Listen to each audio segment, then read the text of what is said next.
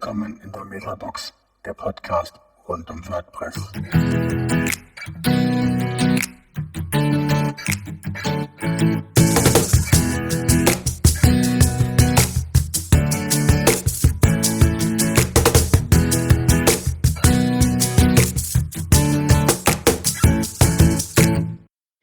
Hallo liebe Zuschauer, heute sind wir zu dritt hier im Studio, ne, nicht im Studio, aber so Fanstudio. Da sind wir heute mit der Frank. Hi. Hallo Frank. Moin, moin. Und Matthias Kurz. Hallo Matthias. Hallo zusammen. Hi. Wie super. Und ich, der Carlos. Ulf ist leider heute nicht dabei, aber ja, der wird sich in den nächsten Folgen auch so dabei sein.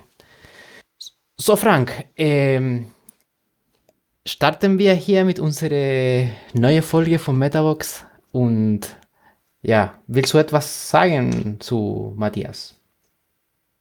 Ich dachte, die Leute äh, stellen sich selbst vor, aber ich habe Matthias auch nicht so in Erinnerung, dass er scheu ist und man ihm jetzt was vor, vorkauen muss. Ich glaube, das kann er schon ganz gut selbst. Das bekomme ich hin. Dann leg mal Sehr los. gut.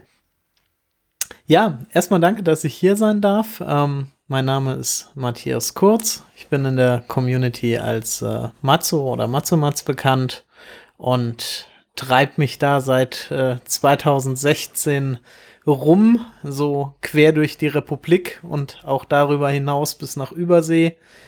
Ähm, ich beschäftige mich in der Community ähm, mit der Organisation verschiedener Meetups und WordCamps. Das nächste WordCamp ist äh, übrigens ganz beiläufig am 23. und 24. März in Osnabrück und ähm, beschäftige mich in meinem Tag, an, in meinem Job ähm, mit WordPress Hosting und WordPress Performance.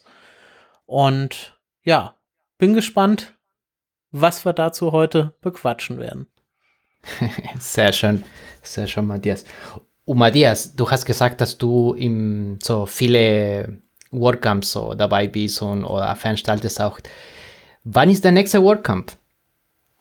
Ähm, das nächste WordCamp ist am 23. und 24. März in Osnabrück. Ähm, ist das erste WordCamp hier in der ähm, Region. Und ähm, da bin ich also mit im Orga-Team tätig, kümmere mich da um die Sponsoren. Oh, erwähnte ich schon, dass wir noch Sponsoren suchten? Äh, ich, ich weiß gar nicht, ob ich erwähnte, dass wir Sponsoren suchen, aber wir suchen noch Sponsoren. Und Das, ähm, das ist immer gut. nur, dass ich es erwähnt habe, rein der Vollständigkeit. Und ähm, ja, das ist also das nächste, das in Deutschland stattfindet, bevor es dann im Juni natürlich ähm, zum, zum großen WordCamp Europe in Berlin geht. Bist du auch dort dabei als Orga oder? Nein, in äh, Berlin äh, leider nicht. Nee. mm, mm. Ah, okay, ja. Aber als Sponsor habe ich gesehen. Ähm, als Sponsor bin ich äh, in Berlin mit dabei. Also ich äh, konzentriere mich mit, mit meiner Firma ja auf den äh, deutschsprachigen Markt und äh, da macht es in Berlin natürlich Sinn. Ansonsten ähm, ist, es, ist es bei Europe schon so, dass es für eine, für eine kleine Firma echt viel Kohle ist, ne? die man da aufbringen muss. Das ist halt so. Da kann man eine Menge kleine lokaler WordCamps mit sponsern und ich glaube irgendwie, ja, dass das Geld da irgendwie mehr benötigt wird und auch ein Stück weit besser aufgehoben ist, weil die kleinen WordCamps da halt auch nicht unbedingt so den finanziellen Segen dahinter haben, wie das bei so einer großen Veranstaltung der Fall ist. Ne? Mhm, klar, auf jeden Fall. Aber bevor wir uns jetzt irgendwie festquatschen beim Thema WordCamps und Meetups und sonstigen Sachen, wir wollten uns da eigentlich ähm, über das Thema Hosting unterhalten. War jedenfalls, glaube ich, so unsere Verabredung. Ähm, bevor wir sagen, was, was für Möglichkeiten würde ich eigentlich für den so gänzlich unbedarften Zuhörer vielleicht nochmal einen Schritt zurücktreten. Wozu brauche ich eigentlich Hosting? Ja, ich brauche Hosting dafür, dass ich mein WordPress-Projekt im Internet präsentieren kann. Das ist also die technische Grundlage dafür der, der Speicherort, an dem ich meine Dateien ablege, an dem ich meine Datenbank ablege und ähm, wo, worauf ich auch meine Domain, also meine Internetadresse ähm, äh, schalte und da, damit halt die Möglichkeit habe, dass meine Seite überhaupt erst abgerufen werden kann.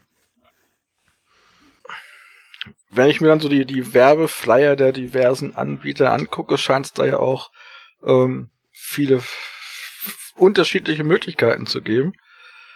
Ähm, so von über Shared Webhosting und diverse virtuelle und echte und virtuelle geteilte und ungeteilte und gemanagte und ungemanagte und Cloud-Geschichten und ähm, kriegen wir das so ein bisschen auseinandergepflückt? Ja, ganz bestimmt. Also man muss halt immer sagen, es ist, ähm, es ist schwierig, ein ein Hosting-Angebot zu stricken, das so für jeden Kunden passt, ja, oder für, für jeden passt, der irgendwie seine Website ähm, dann präsentieren möchte. Das hat natürlich erstmal damit zu tun, welche Art von Website betreibe ich überhaupt. Also es gibt ja ganz verschiedene Systeme, WordPress, es gibt Joomla, es gibt äh, Typo 3, es gibt Shopware als Shop-System. Da gibt es ja ganz, ganz unterschiedliche Möglichkeiten und äh, dementsprechend gibt es auch unterschiedliche Angebote. Das ähm, reicht auf der einen Seite von einem generischen Anbieter, ähm, generisch insofern, dass er auf seinen Angeboten alles abdecken möchte.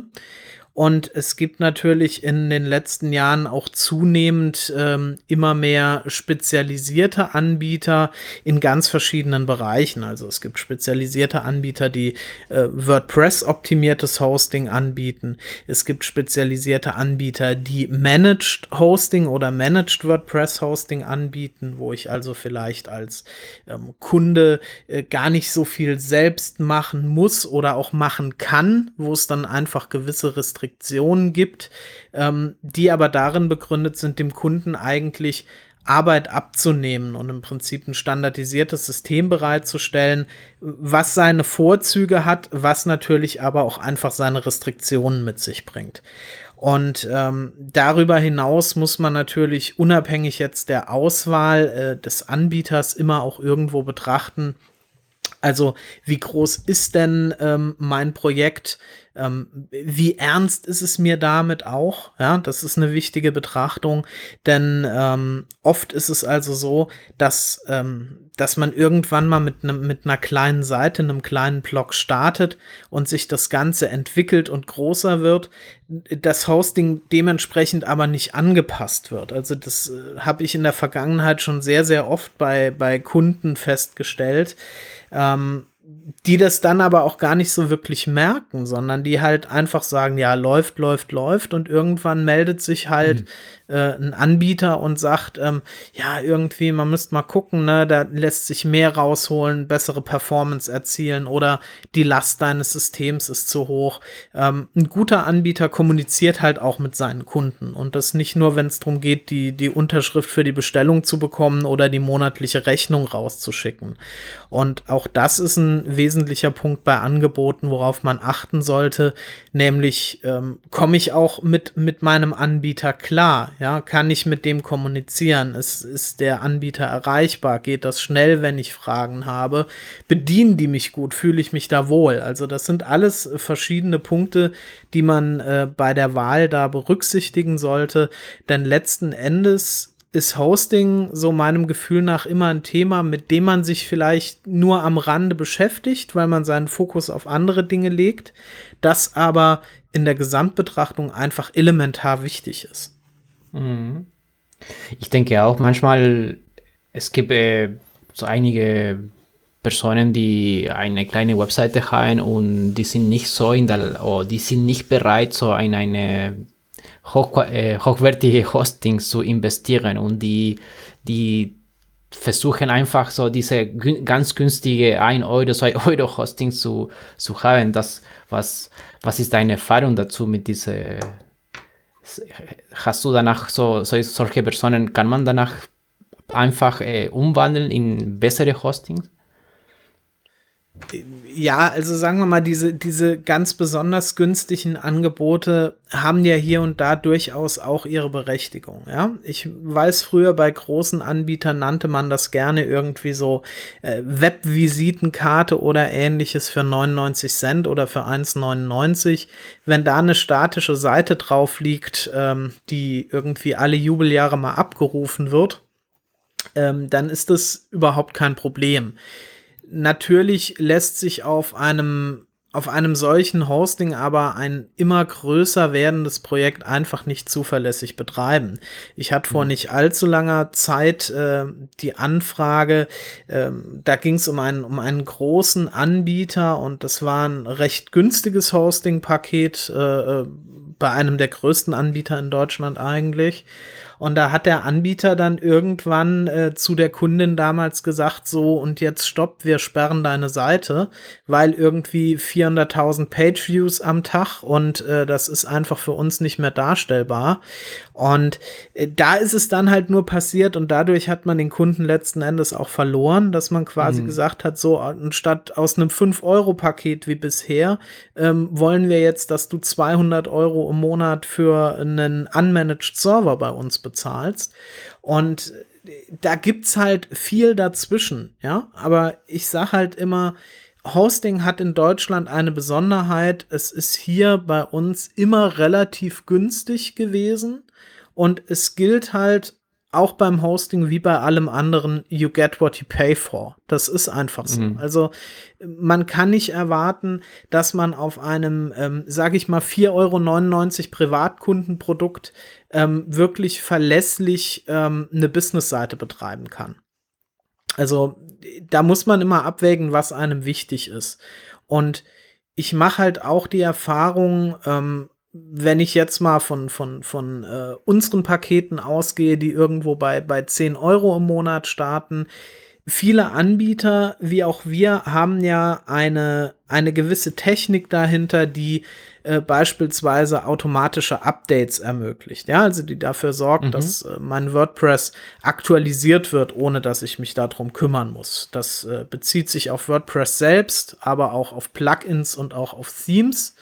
Und je nach Anbieter ist das auch eine, eine intelligente Software, die dahinter steht, die also im Prinzip dann Vergleiche durchführt, wie ist es vor dem Update, wie ist es nach dem Update. Nur wenn dieser Vergleich erfolgreich ist, wird das Update überhaupt durchgeführt. Und das sind alles Funktionalitäten, die auch für kleine Seiten sehr interessant sind und eigentlich auch erschwinglich sind, ohne dass man da jetzt ganz große Investitionen tätigen muss. Denn was gerne vergessen wird, ein großes Risiko sind eigentlich die Seiten, die gerne auf so 4, 5 Euro Hosting-Paketen rumliegen, dort auch laufen, problemlos laufen und die über Jahre dann niemand anfasst. Ja? Mhm. Also, wo Kein, sich einfach niemand in einem Supportvertrag drum kümmert, wo es auch keine entsprechenden automatischen Technologien gibt. Und das sind halt die Seiten, die dann durch veraltete Softwarestände ähm, gerne auch äh, äh mögliche Einfallstore werden. Hm. Klar, vor allem, wenn keine Updates so stattfinden waren. Ich, ich, ich auch, ich habe auch viele Seiten gesehen, die einmal gemacht, dann ein paar Jahre danach nochmal mich eingeloggt und ah, nichts nichts gemacht, wie, wie, wie vorher. Das ja. passiert halt oft, ne? Ja. Ja, aber bevor wir jetzt auf einzelne Features und deren Sinnhaftigkeit eingehen, ähm, fände ich es, glaube ich, ganz wichtig, weil das da auch mit reinspielt, wenn wir so ins ein, zwei Sätzen die, die gebräuchlichsten Hosting-Typen vielleicht so für den Unbedarften Zuhörenden nochmal auseinanderpflücken. Also was meint jetzt Shared Hosting, was ist dedizierter Server, was sind virtuelle Server, was ist Cloud? Hm. Ja, also Shared Hosting ist eigentlich so, dass das klassische Web-Hosting-Angebot, ähm, das äh, viele Provider anbieten. Also das heißt, ich zahle meine x Euro 99 oder meine 15 oder 20 Euro, was auch immer, und bekomme von meinem Anbieter dafür eine gewisse Ausstattung, also eine gewisse Menge an Speicherplatz und eine gewisse Anzahl an Datenbanken und kann darauf meine Seite betreiben. Shared Hosting, deshalb heißt es Shared, bedeutet aber auch immer, dass man sich die Ressourcen mit anderen Nutzern auf einem großen Server teilt. Und das ist nicht unbedingt nachteilig, das kommt immer sehr aufs Projekt an, denn auch ein äh, Shared Hosting Server lässt sich für einen guten Anbieter heute so äh, konfigurieren, ähm, dass äh, Ressourcen gegeneinander abgetrennt sind, also dass es nicht möglich ist, dass ein Nutzer die ganze Last für sich beansprucht oder die ganze Performance des Servers für sich beansprucht und alle anderen leer ausgehen. Aus diesem Grund ist es heute auch möglich, mit einem ähm, Shared Hosting wirklich gut laufende äh, Projekte abzubilden. Also da ist es durchaus realistisch, äh, äh, fünfstellige äh, Besucherzahlen am Tag drauf abzubilden. Das ähm, muss nicht unbedingt äh, heißen, dass das nicht geht. Ja. Und wenn das Projekt dann ein bisschen größer wird, beziehungsweise wenn ich individuelle Anforderungen an mein Hosting habe, wenn ich individuelle ähm, Konfigurationen haben möchte, was jetzt äh, über, den, über den ganz einfachen Betrieb hinausgeht, dann habe ich also die Möglichkeit, mich für einen eigenen ähm, Server zu entscheiden und diese Server gibt es in äh, unterschiedlichen Ausführungen. Ähm, es gibt da zum einen die ähm, dedizierten Server, also wirkliche ähm, reine Maschinen, reines Blech, reines Metall, das nur für einen einzelnen Kunden ähm, zur Verfügung steht. Und dann gibt es aber auch ähm, sogenannte VPS, also Virtual Private Server, ähm, die ein Provider seinen Kunden zur Verfügung stellt, die dann entsprechend ähm, zwar dedizierte Ressourcen bereitstellen, allerdings auf einer großen Maschine mit, mit wenigen anderen Kunden geteilt werden. Also das ist im Prinzip ein, ein, ähm, ein Server, der sehr schnell und sehr flexibel bereitgestellt werden kann und mit dem sich sehr, sehr große Projekte schon bewerkstelligen lassen. Und wenn es dann natürlich daran geht, ähm, dass man irgendwann Zugriffszahlen, also im, im sechsstelligen Bereich täglich abbilden möchte, ähm, dann ist man natürlich mit entsprechend individuell konfigurierten Servern da besser bedient. Da geht es dann auch drum, ähm, wie verteile ich Lasten und wie sorge ich für eine Hochverfügbarkeit. Da reden wir dann halt wirklich schon von, von Fällen, die jetzt aus dem Tagesgeschäft ähm, oder aus dem Geschäft, was die breite Masse betrifft, schon so ein Stück weit rausfallen. Ne? Mhm. Und bei diesen Servern, egal ob sie, ähm, ob es VPS sind oder ob es äh, ähm, ob es äh, ähm, äh, Bare Metal Server, also äh, volle äh, dedizierte Rechner sind, ähm, ist es also wichtig, darauf zu achten, was stellt mir der, der Anbieter da überhaupt zur Verfügung. Also erstmal einen Server hinzustellen, das ist soweit kein Problem.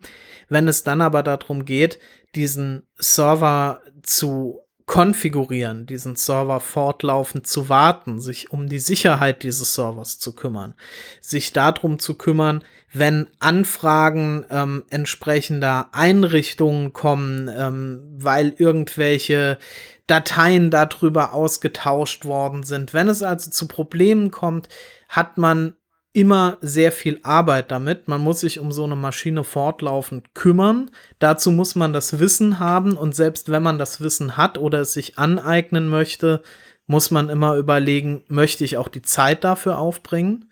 Und an dieser Stelle kommen dann ähm, Managed Services ins Spiel. Also ich kann ähm, jede Art von Server ähm, auch als Managed Server bekommen. Und äh, bei solchen Managed Services kann ich also davon ausgehen, dass sich mein Provider um meinen Server kümmert, dass ich also technisch nichts damit zu tun habe, mich voll auf mein eigenes Business fokussieren kann. Ähm, es ist allerdings so, dass man da auch sehr genau hingucken muss, was heißt managed. Denn das ist auch bei sehr vielen Anbietern sehr unterschiedlich geregelt.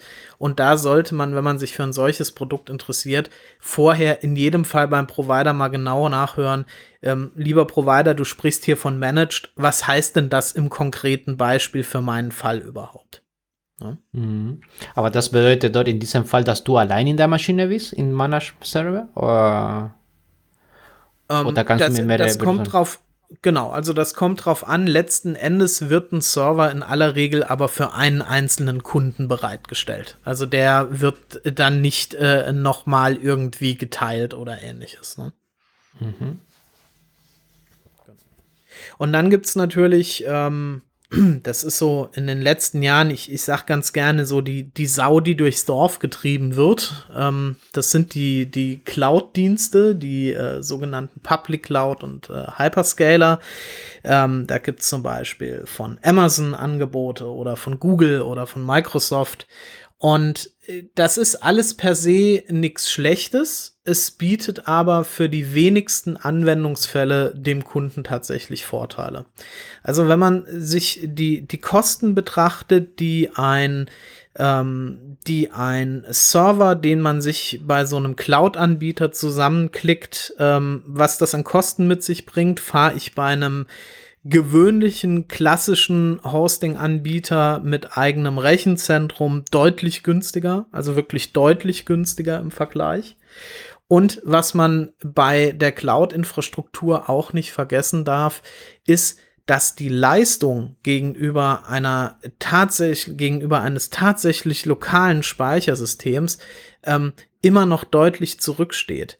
Denn wenn ich mir meinen Speicher flexibel zusammenskalieren kann, heißt das, es muss irgendwo auf einem getrennten Speichersystem ein Speicherbereich bereitgestellt und angepasst werden und der wiederum wird dann meinem Server in einer solchen Cloud ähm, über eine Art Software-Layer netzwerkseitig zur Verfügung gestellt und wenn ich halt tatsächlich einen, ähm, einen VPS habe, also einen voll virtualisierten VPS habe oder einen äh, dedizierten Bare Metal Server, dann habe ich natürlich die Möglichkeit, äh, da auch über ein lokal vorhandenes echtes äh, Speichersystem arbeiten zu können.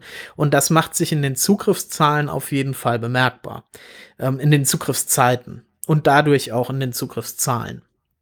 Ähm, es ist also bei diesen Hyperscalern so, dass die nicht das per se böse sind, aber sie sind auch nicht die Lösung für alle Fälle. Wenn ich jetzt ein Projekt habe, das ähm, beispielsweise in einer TV-Show erwähnt wird oder wo ich eine große Werbekampagne laufen habe und ich möchte jetzt Zugriffe kurzzeitig damit abfangen, dann kann das eine Lösung sein.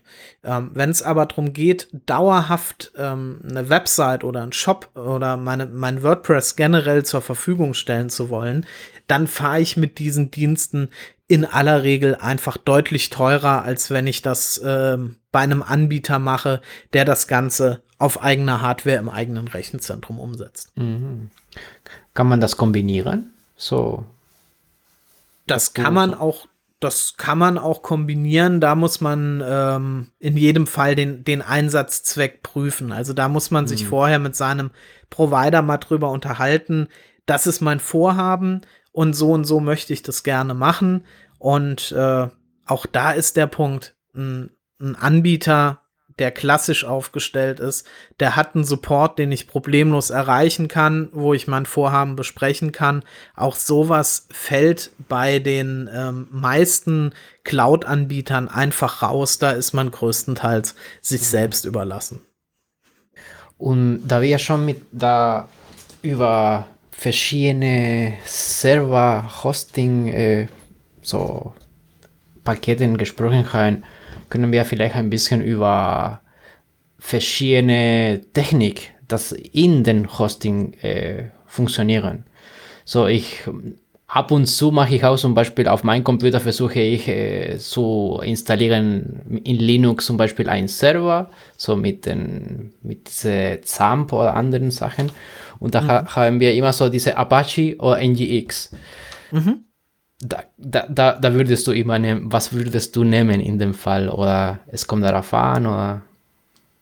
Es kommt tatsächlich so ein bisschen darauf an. Also aus Performance-Gründen, wenn es jetzt wirklich um, um kompromisslose Leistung geht, ähm, haben wir uns entschieden, wirklich Engine X einzusetzen und Engine X rein also im puren Nginx-Betrieb einzusetzen, nicht mit einem mitlaufenden Apache-Server, nicht als Proxy-Lösung, sondern wirklich als reine Nginx-Lösung, wenn es um Performance geht. Das ist mit WordPress super machbar. Das ist auch für kleine Seiten, für große Seiten wunderbar umsetzbar.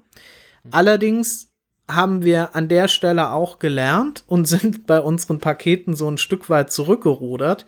Denn klassischerweise kommen Kunden mit ihrer Website zu uns und diese Website bringt eine HT-Access-Datei mit sich, in der verschiedene ähm, Regeln eingesetzt sind, vielleicht verschiedene Sicherheitsfunktionen gesetzt sind, in der Weiterleitungen gesetzt sind oder wo irgendwo ein, ein Caching-Plugin betrieben wird, was da wiederum seine Konfiguration reinschreibt.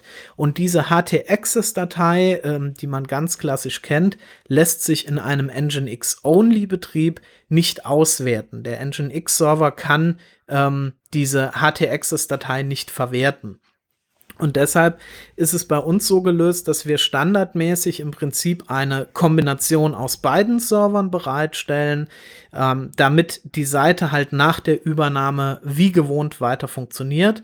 Und wir setzen uns dann aktiv mit dem Kunden in Verbindung und äh, empfehlen dann die Umstellung auf einen Nginx-Only-Betrieb und betreuen den Kunden auch dabei. Und es ist in jedem Fall interessant, für jede Website ähm, die Website dazu zu bringen, mit Nginx alleine zu arbeiten. Das sind performance-technisch deutliche Unterschiede gegenüber Apache.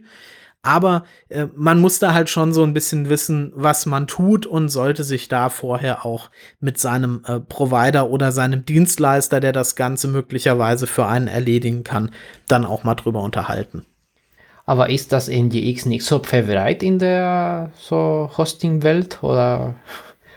Oder die ja, sagen machen wir mal so, Klassisch ist natürlich der Apache-Server so, dass, äh, dass der Serverdienst, der da die, die größere Verbreitung hat.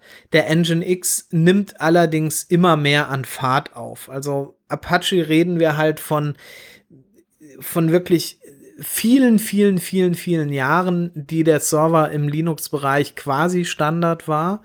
Und ähm, Nginx ist halt von vornherein darauf geschaffen worden, wirklich rein auf Performance abzuzielen. Hat viele alte Zöpfe abgeschnitten gegenüber dem Apache, ist aber tatsächlich immer noch nicht ähm, so verbreitet, wie es, wie es der Apache-Server ist. Ja, und ähm, neben, den, neben dem reinen Webserver-Dienst ist es dann äh, natürlich auch notwendig, dass ich, ähm, wenn ich auf einem Linux-Server bin, was in den allermeisten Fällen äh, zutreffend ist, ähm, dass ich dann natürlich einen Datenbankdienst habe. Das kann also MySQL oder äh, MariaDB sein.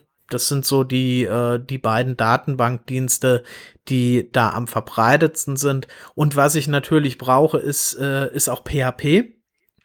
Und bei PHP sollte ich darauf achten, welche Version mir mein Anbieter zur Verfügung stellt. Also ähm, aktuell ähm, noch unterstützt und auch mit Sicherheitsupdates versehen sind äh, die PHP-Versionen 7.1, 7.2 und äh, 7.3, die Anfang Dezember rausgekommen ist. Bei der 7.3 ist es noch so ein bisschen kritisch. Das läuft noch nicht immer alles so 100% rund. Also wir bieten es in unseren Paketen an, aber die Empfehlung ist offiziell mhm. immer noch auf PHP 7.2 zu setzen. ähm, PHP 5.x und auch 5.6 sollte man heute nicht mehr einsetzen. Der Support dafür ist abgekündigt. Es wird keine weitere Sicherheitsunterstützung dafür geben. Nichtsdestotrotz ist mir natürlich auch klar, und das erlebe ich auch in der täglichen Praxis, dass es bei Bestandsseiten häufig noch so ist, dass verschiedene Komponenten einfach noch PHP 5.6 beispielsweise benötigen dann muss man halt gucken, dass man einem Kunden, ähm, wenn er das auf Wunsch wirklich haben möchte, kann man es ihm natürlich auch noch bereitstellen. Das sollte man dann tatsächlich aber nur in einer isolierten Umgebung machen und äh, nicht auf einem Webserver, also nicht in einem Shared Hosting, das ich mir mit zahlreichen anderen Kunden teile. Mhm. Ähm, da würde ich äh, einem Provider, der mir da heute noch PHP 5.6 äh, oder teilweise sogar 5.4 äh, noch zur Verfügung stellen will, da würde ich schon mal kritisch hinterfragen, warum er das denn tut. Aber Matthias, in eine Shared Hosting haben alle die, die, die Teilnehmer dort die gleiche PHP-Version oder kann man das trennen auch? Nee, das kann man trennen. Also grundsätzlich kann man das trennen, das ist kein Problem. Aber ähm, ich finde es halt äh, jetzt rein persönlich fragwürdig, ähm, veraltete Software einzusetzen. Also das äh, wäre für mich jetzt keine Option. Man muss allerdings dazu sagen, es gibt auch Anbieter, die bieten weiterhin PHP 5.4 oder 5.6 an. Allerdings kümmern die sich selbst auch um die sicherheitsrelevanten Updates und lassen sich das auch bezahlen. Also mhm man muss da einfach nachfragen. Es heißt nicht, dass jemand, dass ein Provider, der PHP 5 jetzt noch zur Verfügung stellt, grundsätzlich ein schlechter Provider ist. Das heißt es mit keiner Silbe. Aber man sollte schon nachfragen, warum und weshalb das noch angeboten wird.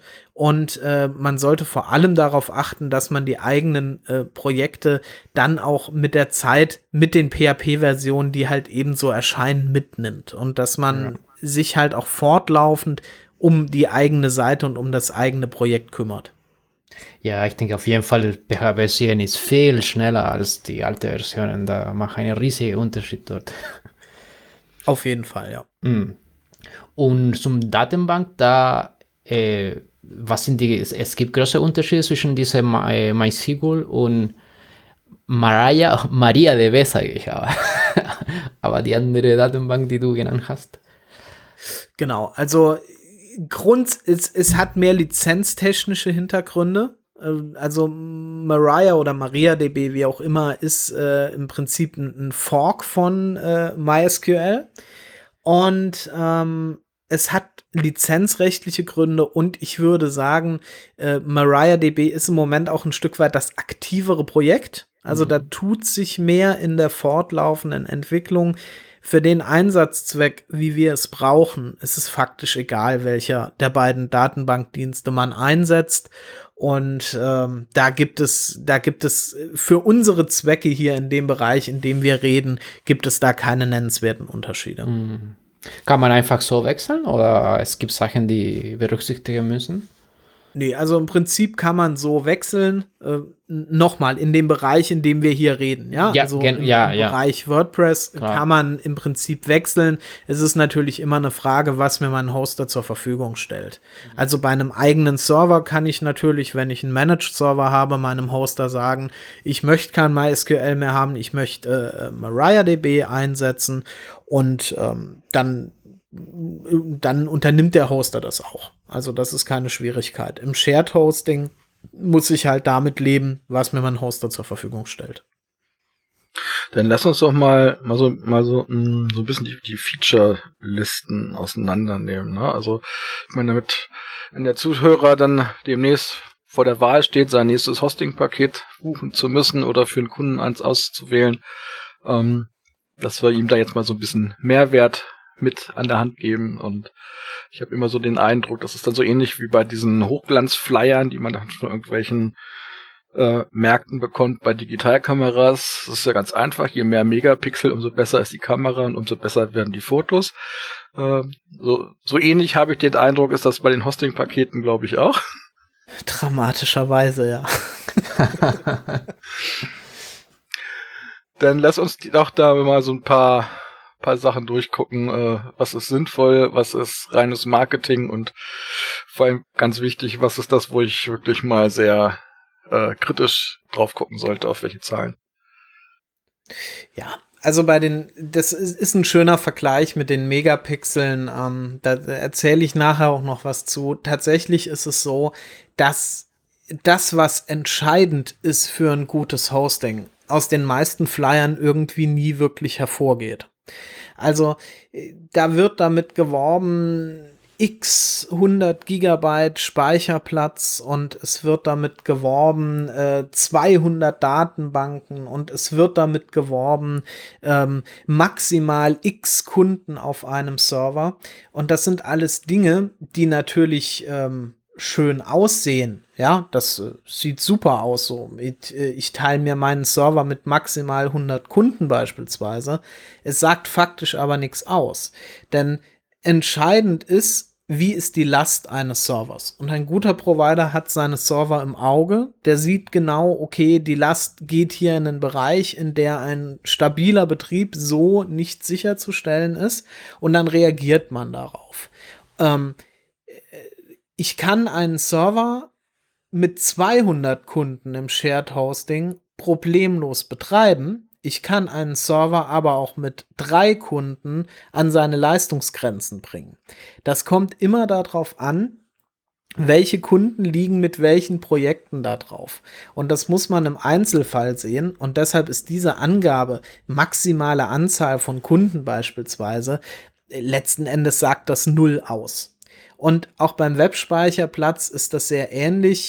Das ist äh, ein, ein, äh, ein, äh, ein Speicherplatzbedarf für eine einfache WordPress-Seite, der ist heutzutage kaum der Rede wert. Wenn du ein Paket hast, das dir dein Hosting-Anbieter zur Verfügung stellt, wo irgendwie 5, 10 oder 20 Gigabyte Speicherplatz enthalten sind, dann kann man damit richtig vernünftig arbeiten und äh, kann verschiedenste Projekte darauf bereitstellen. Da habe ich noch genug Platz, um meine Backups zu erstellen.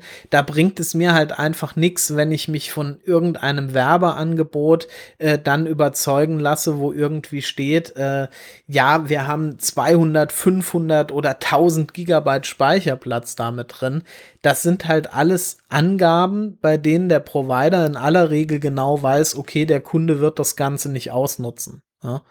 Und auch bei den Datenbanken ist das sehr ähnlich oder E-Mail-Adressen. Es gibt zig Angaben, die du immer in diesen Hochglanzflyern siehst, wo du dir denkst, warum brauche ich in meinem Hosting-Paket 50 oder 100 Datenbanken? Wozu? Also wenn ich den, den, wenn ich wirklich die Anforderung habe, 100 Datenbanken benutzen zu müssen, dann reden wir bei einem Projekt, ähm, was ich einfach äh, in aller Regel auf einem eigenen Server abbilde.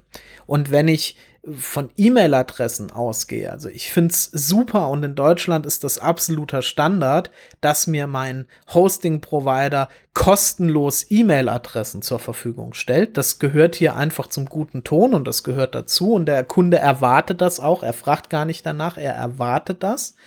Ähm, das macht auch Sinn, wenn ich drei, vier oder vielleicht noch fünf oder sechs E-Mail-Konten habe, die ich damit abbilden will.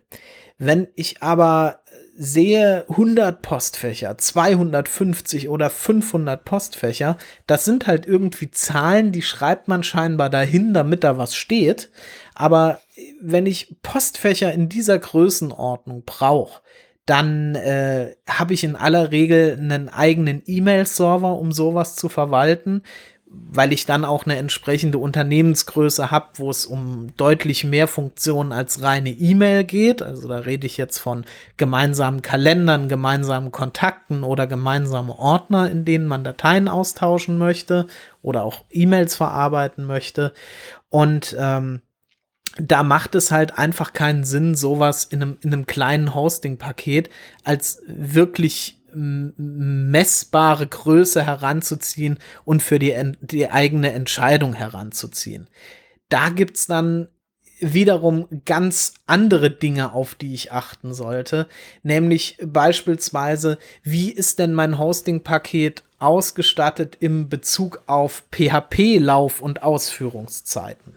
Ja, das ist etwas, was, was viele Hosting-Anbieter heute immer noch nicht kommunizieren und äh, ganz häufig merkt man es dann, wenn man zum Beispiel mal so ein, ähm, so ein Backup-Plugin oder ähnliches auf seinem Hosting einsetzen möchte, wie schlecht das läuft und wie, wie häufig das abbricht. Und ähm, es gibt ein Backup-Plugin, jetzt lasst mich überlegen, ich glaube Duplicator ist das das hat irgendwie in, in seinem Systemcheck dann sogar drinstehen, ähm, dass es häufig auf Billig-Hosts Probleme gibt mit äh, Probleme gibt mit diesen mit diesem Plugin, eben weil die Laufzeiten nicht stimmen. Und ein guter Provider ganz generell nennt diese Laufzeiten, wie sie bei ihm zur Verfügung stehen und wenn er das auch nicht von, von sich aus tut, tut er es zumindest auf Nachfrage. Und da sollte man immer unbedingt drauf achten, genauso wie auf das Thema Backups. Also auch da ähm, ein Anbieter, der einen vernünftigen Service zur Verfügung stellen will, der kümmert sich drum, dass äh, Backups erstellt werden für seine Kunden, ähm, mindestens täglich, ähm, je nach, je nach äh, Bedarf natürlich auch häufiger ich sag mal, für, für eine einfache WordPress-Seite, wo jetzt über den Tag nicht so wahnsinnig viel passiert, da ist es vielleicht okay, wenn man abends um 20 Uhr sagt, huch, da ist irgendwas schiefgelaufen, ich brauche das letzte Backup und das ist dann von der vorherigen Nacht um 2 Uhr. Wenn das allerdings bei meinem Shop mit ein paar hundert oder tausend Bestellungen am Tag passiert, äh, dann ist es schon wieder weniger schön zu wissen, okay, das letzte Backup ist irgendwie 16 oder äh, 18 Stunden alt. Ähm, da muss man natürlich drauf achten, äh, bietet mein Provider Backups überhaupt an und in welcher Häufigkeit bietet er diese auch an. Genauso ist bei den Backups wichtig, wie lange hält der Provider die denn vor? Denn auch da ist es so, dass mir nur ein Backup von der letzten Nacht auch nicht unbedingt was bringt, wenn ich zum Beispiel merke, huch, da ist ein Fehler vor sechs oder sieben Tagen passiert. Und auch da gibt es Unterschiede, ähm, auf die man auf jeden Fall achten sollte, genauso wie auch die Möglichkeit zu haben, so ein Backup selbst sehen zu können, dass es angelegt wurde, dass es also da ist. Ähm, ist ein Wunsch, der, der auch an uns super oft rangetreten an, oder äh, rangebracht wurde von Kunden und äh, dem wir jetzt auch nachkommen. Und ähm, ist ist es auch für den Kunden möglich, dieses Backup herunterladen zu können. Denn es bringt mir im Zweifel wenig, wenn das Backup nur bei meinem Provider liegt, der Provider aber vielleicht auch einen Systemausfall, einen Rechenzentrumsausfall oder ähnliches hat, dann habe ich mit meinem lokalen Backup immer noch die Möglichkeit zu sagen, wenn ich mich da nicht im Vornherein entsprechend in Bezug auf Redundanzen und Verfügbarkeiten aufgestellt habe. Okay, mit dem Backup bringe ich jetzt bei einem Ausweichanbieter für die Übergangsphase mein System, meine Seite, meinen Shop wieder ans Laufen. Also da sollte man auf jeden Fall darauf achten, welche sinnvollen Funktionen es dabei gibt. Und wo wir bei sinnvollen Funktionen sind, ähm, auch da wird in den äh, Hochglanzflyern ähm, grundsätzlich von SSD gesprochen. Ja. SSD ist für mein Empfinden heute Standard. Ich möchte kein Webprojekt bei einem Anbieter betreiben, der immer noch auf äh, herkömmliche Festplatten in diesem Bereich setzt, gerade wenn es auch um Datenbanken geht. Und ähm, SSD sagt aber im ersten Moment überhaupt nicht äh, viel aus. Ja, also das ist äh, ein, ein, Ferrari ist ein Auto, ein Maserati ist ein Auto und ein VW Polo ist ein Auto. Und ich muss natürlich schon dann auch mal hinterfragen, ja, was meint der Anbieter denn mit SSD genau? Also da, da gibt es äh, unterschiedliche Dinge, auf die man achten sollte. Zum Beispiel sind diese, also welche Datendurchsatzraten bieten die SSDs. Das ist natürlich alles etwas, was für denjenigen oder diejenige, die jetzt einfach nur ein Hosting haben möchte, erstmal nicht das ist, was einem ins Auge fällt. Wenn es aber um ambitionierte Anwendervorhaben geht oder erst recht, wenn es um professionelle Dienstleister geht, dann ist das auf jeden Fall ein Punkt, ähm, den man in die Betrachtungen, die Wahl des Hosting-Anbieters ähm, aufnehmen sollte. Und gerade in diesem professionellen Dienstleistungsbereich habe ich teilweise wirklich noch das Gefühl, ähm, dass da vielen Leuten gar nicht klar ist, welche Empfehlungen ihren Kunden sie eigentlich aussprechen und dass es da wesentlich geeignetere Lösungen mittlerweile gibt, die gar nicht unbedingt äh, äh wesentlich teurer sind. Ja? Ich sei lange, dass ich kein Hosting suche, aber ich hatte, ich kann mir erinnern, so vor zwei oder ein, eineinhalb Jahren war immer die, das Problem, dass zum Beispiel nicht viele Hoster-Anbieter diese Let's Encrypt angebo angeboten haben. Hm. Wie, sieht du, wie sieht das jetzt aus? Also das hat sich mittlerweile Gott sei Dank geändert. Ähm, ich stelle fest, dass immer mehr Hosting-Anbieter ähm, ganz selbstverständlich Let's Encrypt äh, zur Verfügung stellen. Es gibt immer noch ähm, Anbieter, die das nicht tun und die auch für ein ganz einfaches äh, Domain-validiertes Zertifikat äh, monatlich Geld haben möchten. Ja, das ist deren gutes Recht. Also es gibt kein, kein, keine Pflicht, Let's Encrypt bereitstellen zu müssen als Provider. Auf der anderen Seite weiß ich nicht, ob meine Entscheidung als Kunde dann auf einen solchen Anbieter fallen würde, der das im Jahr 2019 immer noch nicht anbietet. Ja, aber macht eine, eine große Unterschied, ein, so sagen wir, ein günstiges Zertifikat bei einem anderen ein Provider im Vergleich zum Let's Encrypt oder es gibt so weniger Unterschiede? Also Von der gleichen, so Enkry diese Enkriptierung, ich weiß nicht wie genau. Mhm. Also man muss bei den Zertifikaten so ein Stück weit unterscheiden. Es, es gibt im Prinzip drei nennenswerte Zert äh, Kategorien von Zertifikaten. Das ist einmal das äh, Domain-validierte Zertifikat. Es gibt einmal ein organisationsvalidiertes Zertifikat und es gibt einmal ein Zertifikat mit äh, erweiterter Validierung. Die ähm, Unterschiede dabei sind das domainvalidierte Zertifikat, was die meisten sehr günstigen Zertifikate und auch ein Let's Encrypt Zertifikat letzten Endes ist, ist eine, ist ein Zertifikat, bei dem einfach nur geprüft wird, ist derjenige, der dieses Zertifikat beantragt, ähm, äh, verwaltungsberechtigt, zugangsberechtigt zu dieser Domain und es wird eigentlich nur geprüft, stimmt der Antrag zu dieser Domain. Und das läuft in, in aller Regel so ab, dass es also bei einem klassischen domainvalidierten Zertifikat eine Zertifizierungsstelle gibt, die an eine zu der Domain gehörende E-Mail-Adresse ähm, eine E-Mail mit einem Verifizierungslink schickt und der Antragsteller klickt diese E-Mail dann im Prinzip an und dadurch ist die Bestätigung hergestellt, okay, zu der Domain wurde ein Zertifikat beantragt und mit der E-Mail an die Domain wurde bestätigt, ähm, dass derjenige Zugang zu dieser Domain hat. Dann gibt es die organisationsvalidierten Zertifikate. Da wird dann schon ein bisschen genauer hingeguckt. Ähm, das heißt, bei der Zertifizierungsstelle wird geprüft, ähm, ist dieses Unternehmen, das dieses Zertifikat beantragt, im Besitz der Domain ähm, stimmen die Daten des Antragstellers mit den Daten aus den Registrierungsstellen, die für die Domain hinterlegt sind, überein? Ist das Unternehmen im Handelsregister eingetragen? Ist das Unternehmen in Telefonbüchern mit den entsprechenden Daten eingetragen? Und es findet ähm, in aller Regel auch immer noch ein, äh, eine Vereinbarung zu einem kurzen Telefontermin statt, in dem man sich dann auch als Antragsteller nochmal verifizieren muss. Das sind also organisationsvalidierte Zertifikate und die Zertifikate mit erweiterter Validierung, das sind die, die man häufig bei Banken vorfindet, wo dann irgendwie der, der ganze Teil der ähm, Adressleiste im Browser grün ist.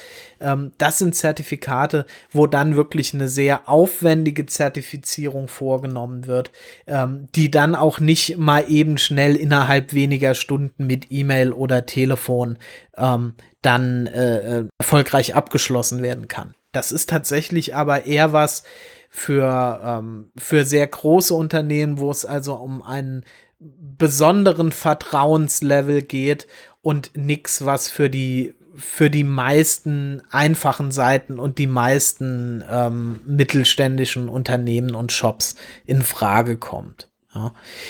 Okay. Vorteile bei den einzelnen Zertifizierungen liegen im Zweifel auch daran, mit welchen Versicherungssummen die jeweiligen Zertifizierungsstellen dafür haften für diese Zertifikate und für die Echtheit dieser Ausstellungen.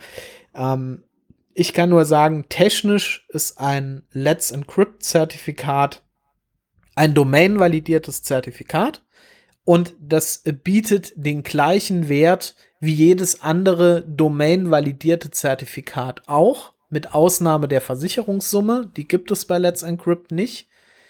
Wie wichtig die tatsächlich ist und wie sehr die einem im Zweifel hilft, das sei auch noch mal dahingestellt, da möchte ich jetzt aber gar nicht drauf eingehen. Und was man bei Let's Encrypt noch beachten sollte, ist, dass die Zertifikatshaltezeit ähm, bei 90 Tagen liegt und das Zertifikat danach dann auch verlängert werden muss. Ähm, viele Hoster bieten das aber als vollautomatisierten Service an, so dass es als Kunde eigentlich überhaupt keine Bewandtnis hat.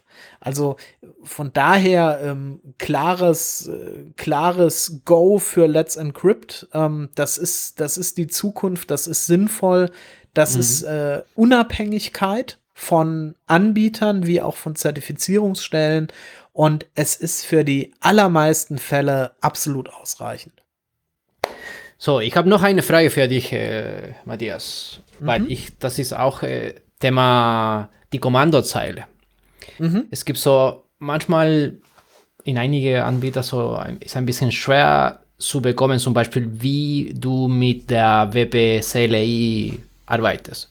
Und ich denke, das macht so einen Unterschied, wenn du richtig in einen Provider, der spezifisch mit WordPress arbeitet und andere, die nicht mit WordPress, äh, WordPress arbeitet. So äh, ist so, so schwer, ein, ein, die, diese in eine zum Beispiel Share Hosting eine Kommandozeile zu benutzen oder wie sieht das aus? Ja, also sagen wir mal, in einem, in einem Shared Hosting ähm, geht es ja natürlich auch darum, Kundenbereiche voneinander zu trennen. Ja, also eine Kommandozeile mhm. bietet ja immer auch eine gewisse, einen gewissen Funktionsumfang. Und es muss natürlich sichergestellt sein, dass ein Kunde über die Kommandozeile nicht in den Kundenbereich eines anderen Kunden zum Beispiel reinkommt und da auf irgendwelche Dateien Zugriff hätte. Deswegen regelt man das im Shared Hosting Bereich eigentlich so, dass man das über eine sogenannte Crooted Umgebung macht. Und da ist also sichergestellt, dass, ähm, dass der Nutzer nur in, in seinem Bereich, in seinem Benutzerbereich ähm, entsprechende Rechte hat. Diese Rechte sind aber verglichen mit einem vollwertigen SSH-Zugang im Shared Hosting Bereich tatsächlich immer ein Stück weit ähm, limitiert. Also man kann da alles machen, was jetzt ähm, Dateioperationen angeht, also kopieren und äh, verschieben oder eine, ne, ne SQL-Datenbank importieren oder eine SQL-Sicherung erstellen oder ein Archiv entpacken. Also all die normalen Arbeiten, die man so im täglichen Betrieb da irgendwo verrichtet, die lassen sich auf einer Shell ähm, auch im Shared Hosting ähm, erledigen.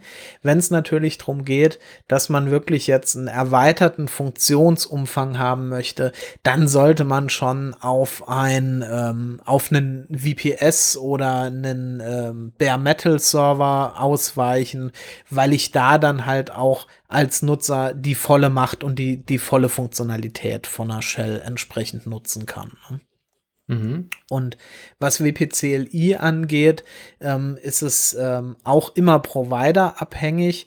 Ähm, bei uns ist es so, dass wir ja das äh, WordPress Toolkit ähm, bereitstellen, in dem sich also Dinge wie ähm, Staging-System auf Klick oder Dinge wie automatische Updates oder Dinge wie WordPress-Installation ähm, wirklich auf Klick sauber durchführen lassen. Das ist im Prinzip ein, ein grafisches Frontend, wo ein WPCLI ähm, darunter liegt und um, im Hintergrund arbeitet da auch ein WPCLI. Ja? Mhm. Und äh, ich gebe dir recht, gerade wenn es um die Verwaltung größerer Projekte geht, ist das eine super Sache. Und äh, wenn ein Anwender da äh, fit im Umgang mit ist ähm, und einen eigenen Server zur Verfügung hat, wo er einen äh, unlimitierten SSH-Zugriff äh, hat, also einen unlimitierten Kommandozeilen-Shell-Zugriff hat, dann ist das, äh, ne, dann ist das ein super Tool. Matthias, wo finden wir dich im Slack oder in Twitter oder wo bist du? wo können wir dich finden? Also, im Slack findet man mich unter Matzomatz, im ähm, deutschsprachigen Slack. Unter Twitter findet man mich unter Matzo.io, also IO. Ähm, wo bin ich denn noch zu finden? Auf Mastodon bin ich zu finden. Die ganze Welt sollte zu Mastodon kommen. Unter ähm, Matzomatz ebenfalls, also matzomatz.wp-social.net.